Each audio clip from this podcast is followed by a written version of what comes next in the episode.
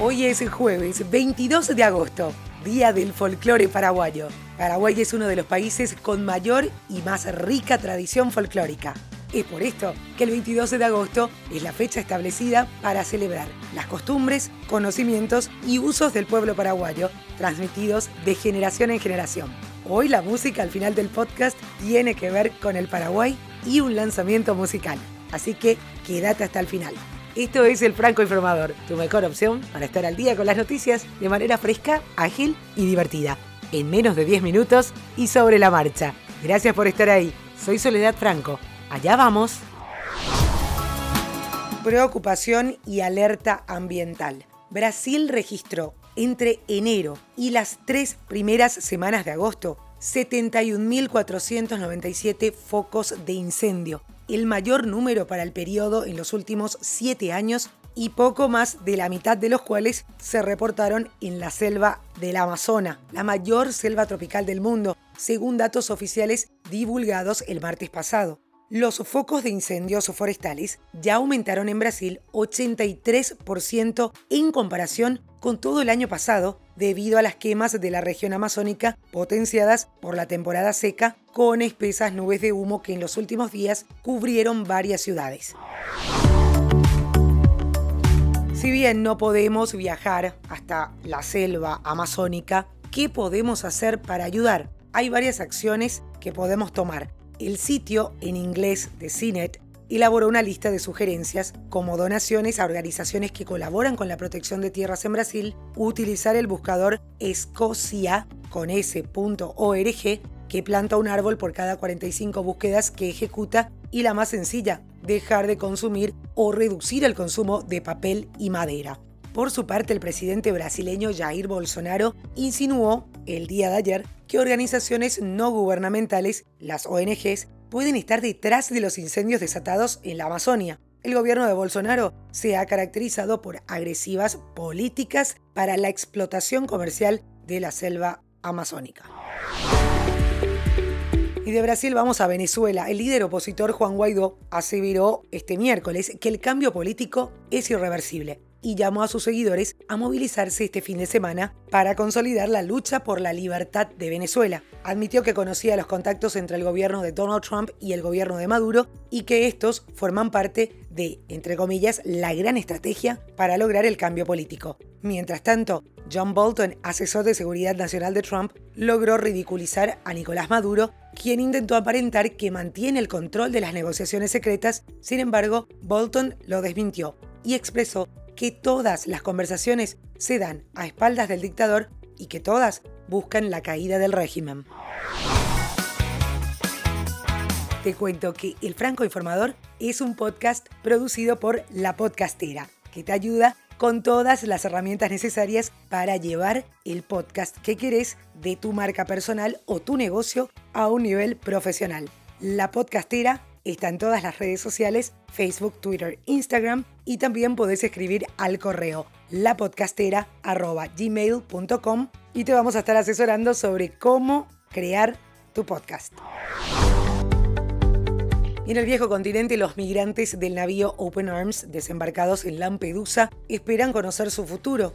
Esto luego de confirmarse que cinco países de la Unión Europea, entre ellos España, se los van a repartir, mientras Matteo Salvini pide a Madrid que se haga cargo y acelere el mecanismo de distribución.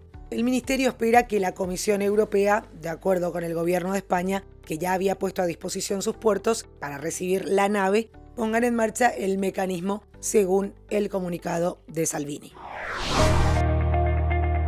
Y atención con esta noticia porque no es una broma, parece una, pero no lo es. La negativa a la propuesta de Donald Trump de evaluar la compra de Groenlandia de parte de Estados Unidos parece haber ofendido al presidente estadounidense, quien decidió cancelar su visita del 2 de septiembre a Dinamarca, país del que depende Groenlandia.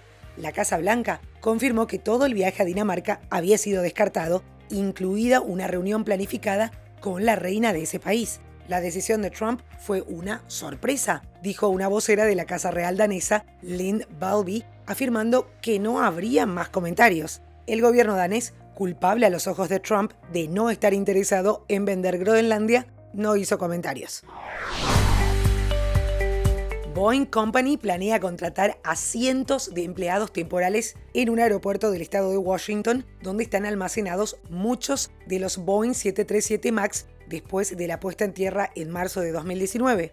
Esta acción es un paso clave para reanudar entregas a clientes de aerolíneas en octubre. Contratar personal, según Boeing, es dar los primeros pasos que se van a tomar para poder entregar cientos de 737 MAX a nivel mundial y son acciones que podrían considerarse como una de las mayores operaciones logísticas en la aviación civil moderna. Un poco de glamour. Tiffany, la icónica joyería estadounidense, celebrada en el cine con el film de culto Desayuno en Tiffany's, con la inolvidable Audrey Hepburn, festeja 180 años con una muestra de sus joyas llamada Vision and Virtuosity, que tendrá lugar en la Fosun Foundation de Shanghai el 23 de septiembre. Van a participar de la muestra, la primera para Tiffany, los principales trabajos creativos de la legendaria casa. Y esto no es todo. Para demostrar que Tiffany se convirtió en una marca símbolo, serán exhibidas además imágenes de personajes influyentes ligados a la marca y objetos que avalan esta tesis. La muestra termina el 10 de noviembre. La aclamada serie de televisión Downton Abbey llega a la pantalla grande para mostrar las historias de la familia Crowley y sus sirvientes. El tráiler muestra que la visita real del rey y la reina de Inglaterra desatará escándalo, romance e intriga y dejará el futuro de Downton pendiendo de un hilo. Escrita por el creador de la serie Julian Fellows y protagonizada por el elenco original, la película ya vendió más boletos que Once Upon a Time in Hollywood de Quentin Tarantino en su primer día de ventas anticipadas, que fue este miércoles, según el reporte de la compañía Fandango. La película se estrena el 20 de septiembre y ya hay expectativa a nivel mundial. Si aún no lo viste, te dejo el tráiler de la película en los detalles del episodio del día. francoinformador.com, vas hasta el episodio del día y tenés todas las noticias con sus links para que puedas profundizar en la luna que te haya interesado.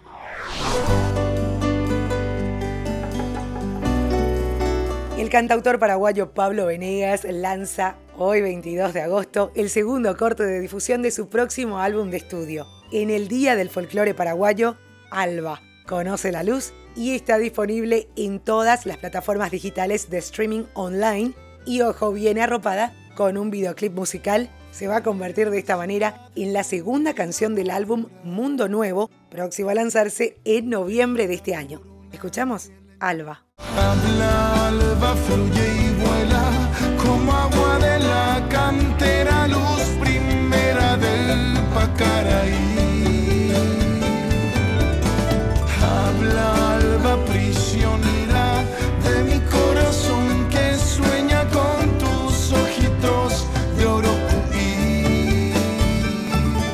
Alba es una polca paraguaya de género canción que suena a pop y habla del amor. Sin duda un tema fresco y auténtico que le canta a una mujer de Ipacaraí que se trae consigo todos los encantos de su ciudad, como también todas aquellas cosas que iluminan el corazón de un hombre, lo saca de lugares oscuros y lo enseñan a amar de vuelta libre y eternamente, tal como la mujer paraguaya. Vuelve la fe y puedo amarla como prometí. Alba soy en